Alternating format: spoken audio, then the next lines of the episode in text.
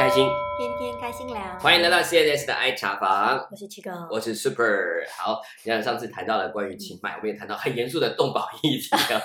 这个动物保护这活个动本身不严肃，哎，对对，但就是其实提醒真的是旅游观光，其实不只是看到他们当地的一嗯些有趣的这个呃的东西，还包括很多在当地的生活的一些体验。我觉得我们都是我们在彼此学习的。对，然后呃，我觉得看到他们的动物的保护吸引我们。其实上次你讲的关于老虎园，甚至是嗯大象园，嗯其实，在当地的慢慢开始转型，有很多的服务性的参与。嗯，他就是就像你讲，他其实也知道他们必须要养这些被遗弃的或者已经豢养习惯的老虎或者是大象。那他也慢慢让旅客来知道，不只是在好像是看他们表演，甚至他们可以参与在当中服务这一群人啊、呃这群动物。对对对，所以有大象一日游的志工，是是那是，所以大家可以去看看，就就将来也可以看到这些参访的时候，可以想想不同的模式。嗯对，但其实我也知嗯道，就是说，呃，这这这些活动啦，那而且嗯包括经营这些机构的人，他们并不一定真的每个人真的宗旨就是说，呃，本来都是以这个动物为出发点的那有的可能为了观光牟利或者什么对，那随便大象反而变成他们的一种工具。可是是我我我觉嗯得，呃。就是所有事情都是过犹不及，然后我嗯。们就是去肯定那个肯定那个出发好意，嗯好的然后出发点那我嗯。们当然也是希望我们参与的这些消费者，我们当然可以更有意识，就是说，哎，你真的是会去注重，嗯包括说呃注重说这些这些机构或是这些 tour 他们提供的这些活动是不是真的对这些动物好，或是呃我们自己可以多做一些功课啊。那比如说像嗯。有些人就会说，你帮大象洗澡或什么，可是有的让他不想不想要被洗澡，那对他们来讲可能变成一种压力或什么。嗯那我知道现在有越来越多的机构，他们就是属于，嗯，让你去参与，你可以比较贴近大象，可是你不一定真的要去做某些事情对，好像跟大象 do something 一样。然后比如说，你可以去帮他们清洗他们的笼舍，清洗他们的象的便便啊，或者什么，之类的。铲屎官。对，然后可是 在这过程中，你会嗯学习，他他会他会告诉你一些关于嗯这个大象的知识或者是饲育的这些呃要注意的东西，比如大象吃的食物一天的量，或是它吃哪些类类型等等，对就是呃，或者是他们收集的这些大象的粪便或什么，它可以再怎么哪些用途？对，其实呃，我觉得这种东，西都是很微妙的，就是当你的一个念头，你是要把它往哪个方向走，那对。对于这个主角本身，是。那个我们可以做到的，跟他们可以受惠的，就会有很大的影响。对，这就当你觉得目的性清楚，所以你嗯包括你在花费上，你也就不会那么在计较一些很细微的东西，你可能会更注重是不是用在合适的地方就够了，这样就好。对，所以其实我觉得去清迈，当然这些新的慢慢的开发的嗯方式，当然都是有助于这样更好的发展啊。那也希望大家成为一个很棒的旅客，这样是可以帮助这些继续的延续下去。嗯那我觉得在清迈，当然很多网友，上次我们谈到关于夜市，其实我卖了一个关子，我说关于一个凤飞飞的猪肉面的事情。是对，那为什么很？因为其实清迈的夜市，它其实一直具有慢慢越来越多元的特色。嗯，像上次你去讲，你去看在你们那个 resort 附近的那个那个夜市，其实它是后来很多文青的小夜市慢慢对对对，他去聚集的。们有些好像比较文创感，对对，他们其实很喜欢自己创作产品是来卖。我觉得泰国的创造力其实是蛮惊人的。呀所以你看到很多背包哦、袋子、刺绣的或手编的对，它其实在夜市都找得到，嗯而且价钱都不会算贵。对，那所以慢慢我刚才说，其实清迈台还是保有一个比较它本身的特色。嗯呃，像我们之前看到在台北市看到很多人有有一些比较。呃我们讲乞讨的乞讨的人，他们有时在路上或者或或者是街友，他们开始用一种唱歌的方法去吸引大家，给他一些、呃捐款表演哎，对对对，他也许 还不到我们讲那种街头艺人，可是你就会他们会唱一些曲子，然后去让大家可以感觉上他是有一个在付出，然后他嗯。可以挣一点钱。其实这个在泰国很早很早就有，我记得我嗯在在十几年开始去泰国就看到这样的景象。嗯。那那清迈有一个让我印象最深刻的是，在他的那个周日的夜市，就是塔佩门那边进去一整条那个假日夜市的那个里面，他们每次到假日会有一群有一有几个五六个人的盲人，嗯，他们就坐在那个路中间一整排排的一直直的一条线，嗯。然后呢，他们就他们是带着那种传统的那个国家乐器，那种泰国的乐器，嗯然后再演奏一些甘美朗的音乐，或者是加上一些流行曲子，然后然后在当中一边演唱，然后一边一边播放，然后然后邀请大家跟他们不是祈祷，他们是在卖他们的 CD，、哦，对他们好像还真的出了不少的专辑。是会变得有点像我们后来嗯。看到的快闪乐团之类的对对对，但但他们是 但他们没有快闪，对他们是一整个，而且他们很有耐力，他们哦从下午做到晚上，哇，然后就一直唱。然后最有趣的是，我每次经过看到最吸引我，是因为他们坐在那边满脸笑容的在唱那哇他们的歌曲，然后我就觉得那个夜市让我看到另外一个很有趣的真的的，因，为对。从下午到嗯晚上，说真的，这工时也是蛮长 对啊，对啊，你看他们这样东西，然后而且在他们那个地方，气候跟这么多人的夜市这样子，嗯，所以你会觉得他看看到他们在这个可是他们真的是很，开心的哎在演奏然后，他们又穿着他那种泰国比较一般的那种服饰，我们那种有点像我们的唐装，但是又比较不完全是。传统一点。对对对，然后他们就在那里演奏，然后各种乐器，然后他就卖他的 CD 啊什么的，很多人就嗯直接跟他们现场购买，然后在那边听，就很好玩。怎么突然间想到以前有一个嗯，金门王 这个组合？对，有有有点好像好像泰国的纳卡斯那种感觉，但是他们就更丰富一点点。嗯好像我据说他们还是有相有相当水准，他们是固定在受邀，每个月每个每个礼拜六他会来这个地方，所以那个是算是一种呃有执照这样。对对，他们就比起一般这样唱的那个水平就完全不同。哦，然后其实慢慢他这其实周日是这边他们也慢慢发展。我们这样讲说很多，他卖很多艺术品，其实是是他们自己手工做的很多产品，不管嗯是绘画、编织、书签，甚至笔记本哦。那如果在那我我记得我看到最有趣笔记本是他们每一本都是不一样的手作品。嗯，对，我觉得很多人喜欢文青，大家去那边就会找到自己要的对东西，，这真的就像。去挖宝一样。对，那除了这些夜市吧，我刚刚讲到凤飞，对不对？是因为我到底为什么跟凤飞飞有 对关？这个这个是很不好，因为有一次我跟朋友碰到当时有在那边碰到一个大陆的，就是从对岸来的朋友，他也是啊去清迈玩，然然后就聊一聊，他就说啊，他们都来玩什么东西？他突然他跟我讲说，他要他那晚要去吃一个叫凤飞飞的猪肉面。我想说，凤飞飞这个对我来说是一个很老的一个名名称。凤飞有个名称以前乱听过，它叫帽子天后，哦，帽子歌后帽子歌后，嗯对对嗯对对对，嗯他就是每次他唱歌都有戴个帽子。妈妈的年代，对，没错。然后呢，我就听到讲说，这个这个地方很有趣，所以我就让他带我去。嗯然后我们一起走到在目前大概一般在讲清迈夜市里面，在标地的时候不标的一个地区，可能因为它是比较后来的小夜市，它在另外一边门的，呃，应该是算在南嗯所以门的区域。是要比较在地的人才会知道吗？我在猜，他可能是后来反而是因为观光客弄起来，他可能就是几个食食品摊，哦就是一开始他大概就有几个食品摊在那边。因为我大概前呃大概后就是这两三年去的时候才知道是那一摊才出现，然然后我就去，我发现那个区域变得很多很多的摊位，嗯，然后他就带着我去，然后看到有一家店叫凤飞飞的那个猪肉摊，他倒不是招牌挂凤飞飞，他挂了很多张这个凤飞飞的照片，然后呢，最重要他的老板娘就会戴着一个帽子，神似凤飞飞的在那里煮猪肉面，等一下，老板娘是泰国人吗？不是她其实是华人后裔，哦，就是她我想说泰国凤飞飞红到泰国，他们也这么喜欢她。所以原来其实应该是当地很多就是从其他地方来的华哇，那你这个。大陆的朋友算嗯是非常懂门道哎。对，后来才知道，原来他们用百度去查，他们就把有另外一套的哦旅游，所。以可能老板娘她有在呃大陆这边有播放播送他的这个他的 宣传平台是那里。对，那刚刚后来，因为其实很多对岸的很多朋友喜欢去清迈嗯玩，玩的时候他们就会就会留下很多事情，所以那到底是什么面？它呢就是真的是猪肉面，就是我们讲牛肉面，还卖猪肉面，但猪肉是那个猪脚肉，哦哦，然后就哦大蹄膀的那个肉块，脚面嘛。就猪脚面，但是它是它不是用的我们讲的猪蹄那一块，它是用猪蹄膀那一块，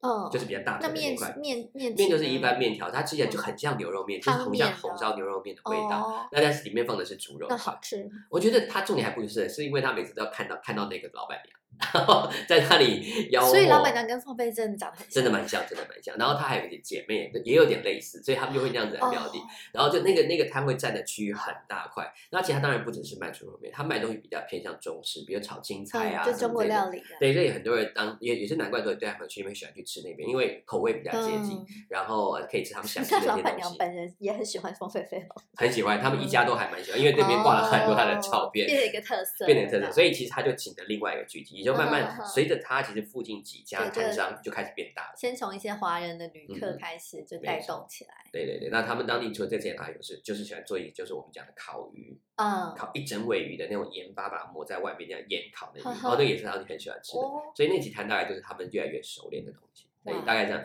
那其实也因为我刚刚为什么会讲到峰这一摊，因为可以看得出来，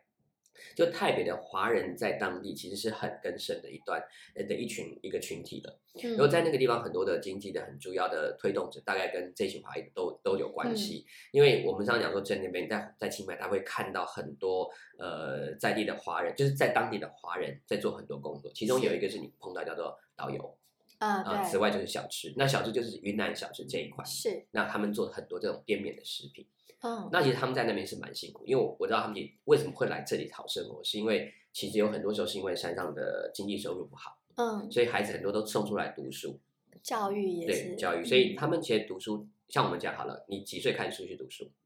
出出出去就是不住家里头了，然后再要住宿舍之类的。嗯，大学的时候是硬要住宿舍，嗯，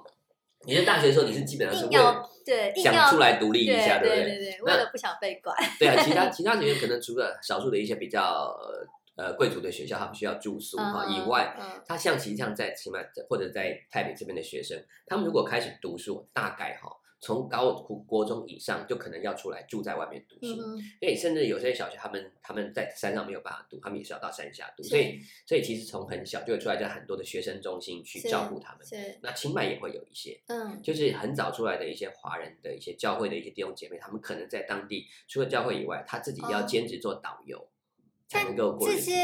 嗯嗯，这些华裔在台北的这些华裔的嗯人，有被泰国政府本身嗯承认或是保护，或是所以你抓到一个重点，你知道吗？真的真心怀疑他们为什么到这几代他们出来很多？嗯因为慢慢的泰国政府接受当期早期那个孤军，曾经有一段时间是两边都不爱，所以博洋曾经写说他们真的是天地不容。为什么？因为对泰国人来讲，他是他是中国那边嗯来的，对对中国人来讲，他们是替台湾在那里做游击队的，就是中华民国的游击队的人。嗯但是到了后来的尴尬时期之后呢，有一段时间，因为北方的云南那边有一些共中中那个共军往下打的时候，其实是靠这群孤军把泰国的军队挡下来下来，嗯所以当时的太皇嗯就非常的感谢他们，是还有当时的皇太后都非常谢谢他们，所以他们就决定把这一块地画一个特区一样，让这群居住。当然，它属于泰国的范围，泰国驻军也会去做它的边防。嗯但是真正能够守住这块，反而是靠这一群孤军，所以他们后来得到了居住权，但是属于难民形态。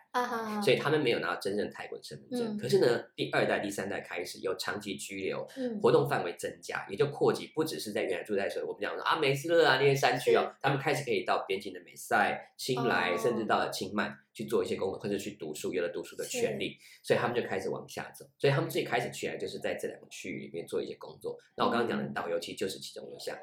嗯，所以这些孩子，就二代、三代，他们本身是拿到泰国的居留，但不一定是泰国人。，对他们其实要拿到泰国身份证，还要有一些关卡，哦甚至要再付一些钱。是，所以大概第二代比较难，到第三代基本上因为出生对不对？他大概就可以拿到，所以有一些是他们的上，就是爸爸妈妈是是靠他们去取得后来的泰国的身份证，嗯所以就靠这样子。嗯那其实因为这个原因是，他们原来拿的这些证件都有一个问题，就是他能够活动的范围是有限制。嗯，因为那随着后来开放，他们就可以越来越出来打工，嗯所以才会到清迈打工。那到清迈打工，他们因为有几个优势是，他们原来没想他们的中文是有用的。嗯，然后他们的后来学的泰语当然可以增加沟通，然后也适应这里的生活，还有他们自己原来的家乡菜，还有家乡的一些嗯民族风的编织料都可以在这边变成一个特色。嗯，所以你后来在清迈看到有很多，甚至看有点像云南呐、是哪里的这些做的这些作品啊，或者是是菜色就是这样来的，所以他们就这样出现在那里扎根。那嗯。我跟你说，其实，在当地很多教会的牧者，真的在，所以在泰国、在清迈，他们有建立的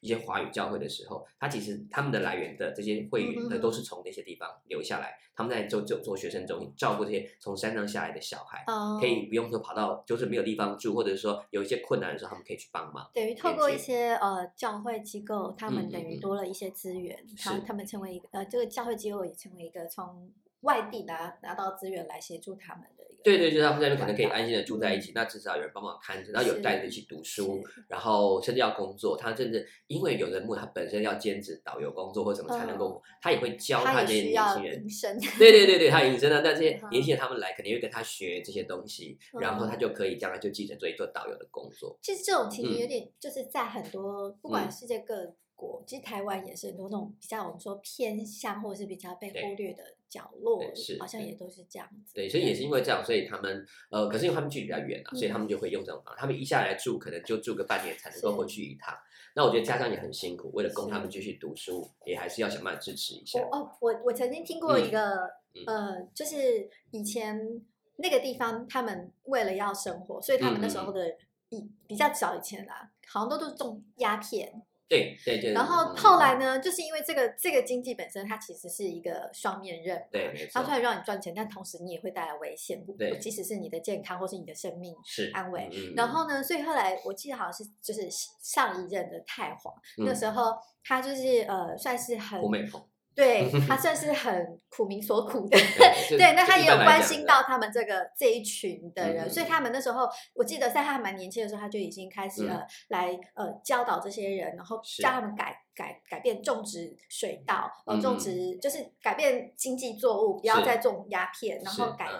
学习呃做一些农耕技巧，对，还有咖啡，后来有咖啡、水稻这些，嗯对，所以后来他们就是渐渐的转型，然后也有了不同的嗯。嗯农耕的技术，让他们可以继续生活，然后也有产值，是。然后延续到呃现在太皇的姐姐那位呃公主其实公主是很受人民爱戴的，对对对对这个是很很很特别的对地方。对，然后然后他们都等于说对这个区块的呃哎。这些彝族们嗯。特别的呃有有关心到的，没有那么忽略他们。是，然后呢，嗯？所以以至于现在其实很有趣的是，我知道在台北的几个城嗯市，其实他们还蛮流行素食料理，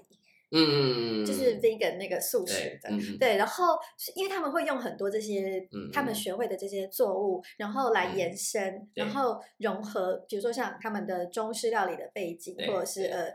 更多其他还有民族的料理，他们自己民族风对对的料理，阿对对对卡之类的对，然后就延伸出非常多不同花样的 这些耶素食料理。让他们竟然还卖一些手抓饭，就是他们自己的民族的，然后然后因推为那个调味跟跟泰式料理其实很不一样，因为泰式料理真的嗯就是可能很难脱离海鲜啊、鱼啊，或者，但他们这个真的就是就更多元对对对对，对，像他们我们讲是有些咸猪肉什么，其实他们也有一些这种的风格对，它腌出来肉就味道又不一样。所以后来为什么？其实猪肉面我刚刚讲，其实那是比较就是亚裔的或者华人的，华人在那里嗯慢慢做出来的一套料理。它原本在在他们他们没有这种面食的模式所以嗯所以这是蛮有趣的地方。对，然后因为这样子的，嗯，算嗯改良吧。嗯嗯嗯，其实很多欧美，因为我们知道，其实欧美有很多对那种素食、时尚素食料理对他们爱好想去者吃，，他们就是 要这是一个时尚一个趋舒适的东西势，，对对对。然后反正他们是因为这样，他们很喜欢往这些地方去。嗯，哎、所以你知道吗？清迈因为这样，它变成了很多我们讲的它度假中心，对它这几年开始慢慢就很多这这样像这种叫做健康的对，理健疗的康。然后它甚至会结合了瑜伽，瑜伽按摩广场、公园、resort 里面就马上就来个瑜伽。对，然后加上它的泰式股市按摩啦、对经络啦，对又变成很多在当地的，所以其实去现在除了我刚刚讲夜市，是我们慢慢就发现它越来越多的就是我们讲的按摩店。对那这种泰式按摩店，当然不要想那种黑黑，他们其实就是健康的国际，对他们的 国际，就是然后很多人在学。可当然，良莠之间差距也是还是是很蛮多的，也有很舒服的。其实三号这个形成了一种，嗯，我觉得还蛮符合现代生活的一种调理身心的一个哎对对对 旅游。所以你会觉得，你觉得去清迈，你就应该穿的那种很轻松的那种衣服，然后穿个拖鞋大。自然，对对对对，全身纯棉，然后穿上你的拖鞋，然后走都。是马，对对对，然后我就发现，在那个里面看到，因为像他他那个按摩店，就是它有很多种，还有很高档、很高档，高档是啊到你会觉得说一进去好像皇族像一样我。之前住的那个嗯 resort，它嗯有名的就是它的水疗哎，他们就说那个水质是非常有名的。还有经过检测，然后看一下对要对对对哎，对他，对啊，有些有些你一进去哦，我那还光是一进去之外，我光是要问他说哪些类型，嗯你知道那个那个服务的过程就这样说，哇，你来到一个非常高级的医院一样那种，他就在他一步一步的解释给你听，对对对对，然后他们甚至看到他们等到他确定要，就算再小的服务范围嗯，他都会有一套 SOP 一样。嗯，从那里开始进去，然后坐在哪里，然后怎么样先帮你擦拭脚，怎么样，然后一步一步踩到你要去做的那一块。虽然你做的可能也是很小的一个一个听起来好受哦。哎，真的很享受，就是有点就是说，我觉得如果你要真的要去那边经历这个过程，真的可以好好的在那里放松身心灵。所以千万不要在那里排一个很紧张的行哦，程绝。对不要，就这不适合很紧凑的行程不适合这个地方。呀对对对，所以好，那就这样。那其实所以在当地也因为这样，还有当地很多这么多的人种，那还有按摩这一块，其实嗯他也们他们在虽然我们讲泰国不算是一个呃十分社会正等的非常健全，他们正在发展的一个社会，但是呢，他们去对一些弱势的关系其实还蛮有趣的。所以刚刚讲一些教会找一些做导游，他们去学，对不对？那当然我们刚刚讲可以培养出好的导游，这是最好。那他们也需要正常的工作。那按摩其实也是，对你刚刚讲到按摩，我就嗯想到，其实我在去清迈嗯，之前，我有做功课，因嗯为我说过嘛，我去泰国一定就是要按摩，哎，对，一定要去试一下，对不对？按摩爱好者，嗯，被按摩爱好者 然后按摩也很累。对，所以我那时候就其实嗯有有有发现说，哎嗯，他们呃那个旅游资讯里面有介绍到说，哎，他们有一种按摩很特别，是它这个按摩院它其实很多家连嗯锁，嗯嗯。我我知道的是在清迈啦，嗯清迈本地这个城市就很多家，对，然后呢，它的发源它其实是以女性按摩师为主，嗯然后嗯他的这些按摩师呢又很特别，他们都曾经都是女受刑人。啊，他们是在跟生人，对他刚刚们对，然后跟生人，他们出对狱了以嗯。后，那其实我们知道，不管是男生女生出狱了以后，通常都会比较辛苦，嗯比较难找工作，然后加上有可能他们当初会入狱，就有可能是他们生命上有一些的困难，是所以呢，他们这个嗯按摩院呢都嗯。使用这些按摩师。是，那嗯。你知道缘由吗？哎，其实你知道那些 那我后来也是去问过，他好像名字叫什么 Anna 什么的一个然后他的他的妆呢就都用紫色的，还有那个蝴蝶兰去做对。对对，那那个那一家其实它的原本最开始是一个女性的典狱展，哦，他自己看到这些受检出去又回来，出去了，他其实心里就我们都好不容易教了这么多记忆能力，可是因为发现社会的拒绝，所以他干脆就这样，他等到他退休，他就开始用他的钱去开始组了第一个的一个一个按摩院，然后他只雇佣这一群人。然后他就在当中，然后就开始推广，就慢慢变成很多连锁，因为他知道很多人需要，然后他们也真的做的不错，他就开始一件一件开。就是很有意义耶。对，很有意义，其实很多人就是嗯它有点像我们今天讲在谈很多社会企业，其实很多社会企业，社会企业是后来赋予的名称，是是其实很多在当年很多人做这种东西都是赋予说，我盼望也帮助一些人，对，然后也能够做一些有益的工作，是为了帮助人。对他们就这样有第一个保障他们收入嘛，因为他这样的话，他们每一个有按摩，然后有店面，嗯他就不用自己想办法再去有资金去准备这个店面，他只要好好工作，是，然后他就透过这个典狱长的呼吁，就很多人就开始也去专门去这一家去按摩。嗯他们大概属于中价位，我不敢，他嗯他不能算低，对但他也绝对不是高大概中价对，然后服务算不错。而且他他本身就是嗯会去训练这些呃按摩师，让他们去精进他们的技术，其并不是并不是只是为了说啊你嗯来按摩，但他并不会按的不好。不会，因为其实他他为什么会只有这个把握？因为他过去在他把这个技术也要让这些按摩师也都是学习，而且好处是在监狱，他们其实就在培训，对对对，因为我知道监狱里面有各种不同的技职训练的，所以他其实把它连成一个线，就是我也减少了我在训练上的费用。是监狱里面已经训练完，那你就来我这边，他这边可能嗯就是后续可能再补充一些，但是都有基本的能量了，嗯然后他就可以去做。所以其实他在衔接很多人，就不要浪费社会资源，就他们其实是可惜可以去服务的，但也因为有了稳定的工作，可以减少回流，就是在没那边回他不然当然不敢讲说啊，每一个都再也不会出状况，但是大部分的都可以被被安置至。少你减低了很多让他可能会回到监狱里面的一些危险的问题。对，其实这就是我们在，我觉得这就是慢慢社会你们想到更多的可能性是，那也透过这样方式去接纳他们。那嗯这个真的很有趣，所以我我就是慢慢发现，我也这种特别去留意到，如果你在夜市里面去逛，你发现有很多一些摊位是有很多类似这样这样的群体，他们在做一些东西，也在帮助一些单位。嗯哎、这就很有意思。所以嗯有时候觉得你可以再留意一下，他们在做的东西，他不只是在做一个，他会告诉他后面还有一些故事，是是哪一些一起来做这样的东西，哪怕帮他们找到了财源。那还有一些咖啡也是这样来的。那嗯所以在在呃，我们从如果从清迈一直到清莱这一整个东北区呃东呃这个北部地区的泰国本，其实慢慢慢慢有很多跟这种有关的，像有很多有一些卖咖啡的，你注意看它的嗯。咖啡品牌，它的咖啡豆就来自于泰北这个区域是，它专门做外销。嗯专门做好的烘焙技术，它的目的是为保障这些的咖啡农，他们可以有固定的收入。那你刚刚讲为什么那个鸦片的问题，其实鸦片收益真的很高，对可是为什么可以放下？我觉得他们要用很大的勇气，因为要用比较辛苦的种植，然后来去取得那些，但是最后要有一些人帮助他保护他的利益，对，不然他们有些咖啡豆卖到最后就是贱卖，那其实反而更辛苦所以的原因在这样，所以我发现有很多人还是有在关心这区。那嗯那其实谈到这边就要谈到他们这些很多产品的来源是来自于这个北方的青莱省。哦，那们要往清来走了，对对对对，那其实往青莱走原因是因为我我觉得先谈一个是青莱跟清迈之间的交通很有意嗯。思，你可以从你大概没有办法从清莱坐飞机到清迈，或清迈坐飞机到清莱，这是没有的，嗯，航程太短了，是。那不需要。但是呢，坐公车又是另外一个问题。我其实每次在两边来往都是坐公车，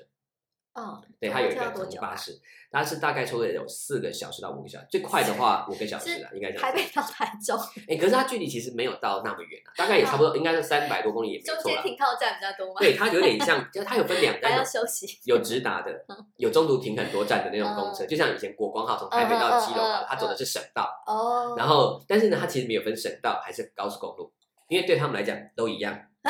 就是只有那一条路。哦就是一号公路所以对，又是因为所有的车都会挤在那个都要走那条路，对嗯，那所以那条路就变成唯一的从这个点到那个点的一个段路程，所以沿路一直到青莱。那我们会到青莱是青莱会一直一直到青莱的最边边，跟缅甸他们接壤，叫做 Mesai 这个城市。嗯，对，那就这条路。那我每次都是坐那条坐那个车去，就我要去青莱，我有时候会飞到清迈，是，然后从清迈再坐一个公车，然后到清莱去，呃，到清莱省，到清迈头再到清莱省去，所以坐那台车。那那个车里面，他们就有一个公车站，那个公车站其实就是我们讲那种转运站。是然后呢，那个车还有一个车会开到去，开到曼谷，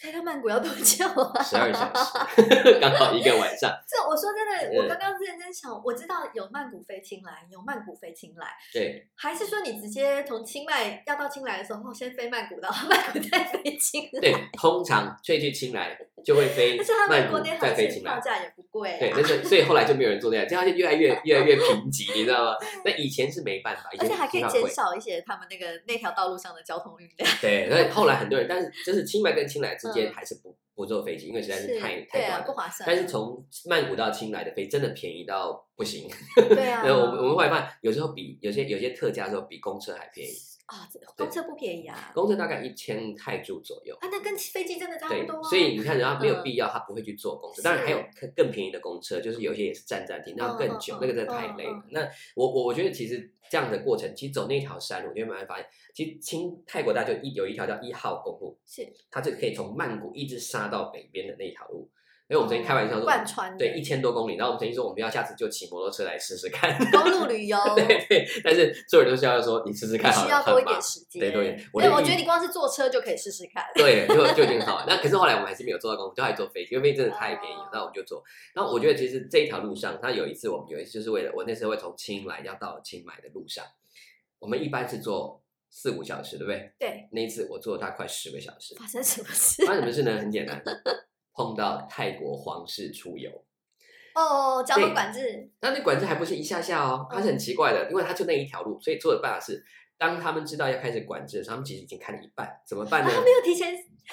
我也不知道为什么不没有提前知道，他们就这样也没有告诉其他，还是我因为泰文听不懂，所以我也搞不定。哦他就看，就看到这奇怪哦，所有车就往外面去开，那条路就空了。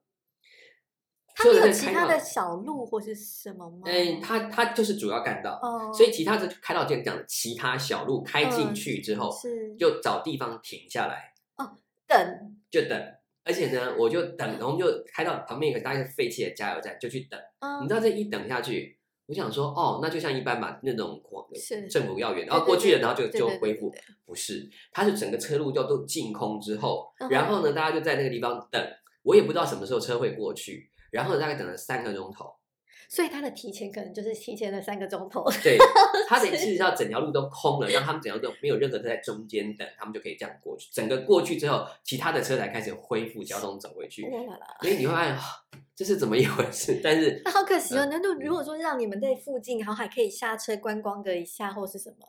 还不至于那么浪费时间？但是他就完全是，而且他的车是要求是完全到旁边去等，就是而且他没有其他的山路在绕，就我们还有什就么小就感觉就像是你在嗯中国坐他嗯们国内航线，如果万一飞机 delay 了，对，你只能在飞机上等，是对，没错，意思就是在那里 而且，不知要等多久。对，然后等到他 OK 也了就，所有的人被关在那个飞机机舱里。对，所以那次是我会也是那一次为什么让我会觉得对黄是有点哦皇室，这才叫皇室，这个哦这个，所以这是真的差别很大。我们可能对政府官员的概念说啊，这偶尔让一下我们。在台湾真的是太不太对不把，我们还还还嫌弃 说你这个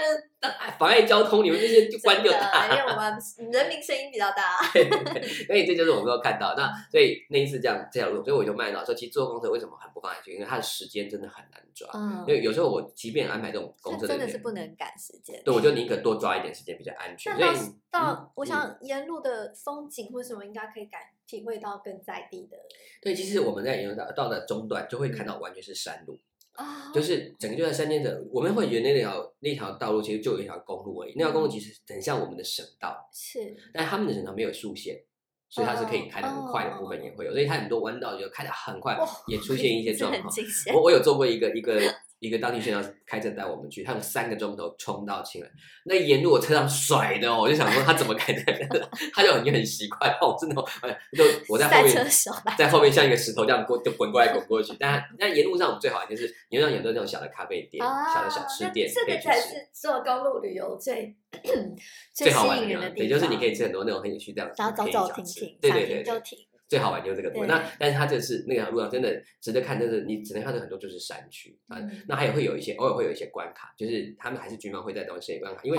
它主要的干道嘛。哦，所以有一些运送他们会去查，那也嗯其实真的偶尔会抓到一些真的在一些不适合的东西，或者有一些对边境的人，他不应该跨越那条线，他真的嗯就坐在车上被抓到。偷渡。对，他对他们有算偷，但是他就是跨区，就这样子。好，所以大家我们接下来就会慢慢带大家开始进入到另外一个范围，就是青来。嗯，那青来这地方，我们待会谈到关于金三角。嗯，关于在青莱城的一些一些事情，那大家到时候再一起来听听看。那青来到这里先告一段落，也希望大家有机会有更多有新新的知识或者就好玩的再来告诉我们，再分享给大家。好嗯，那我们今天 CSI 茶坊就先谈到这边，好，好，我们下次再跟大家再见喽。好，嗯我是 Super，我是这个，再见喽，我们下次再见，拜。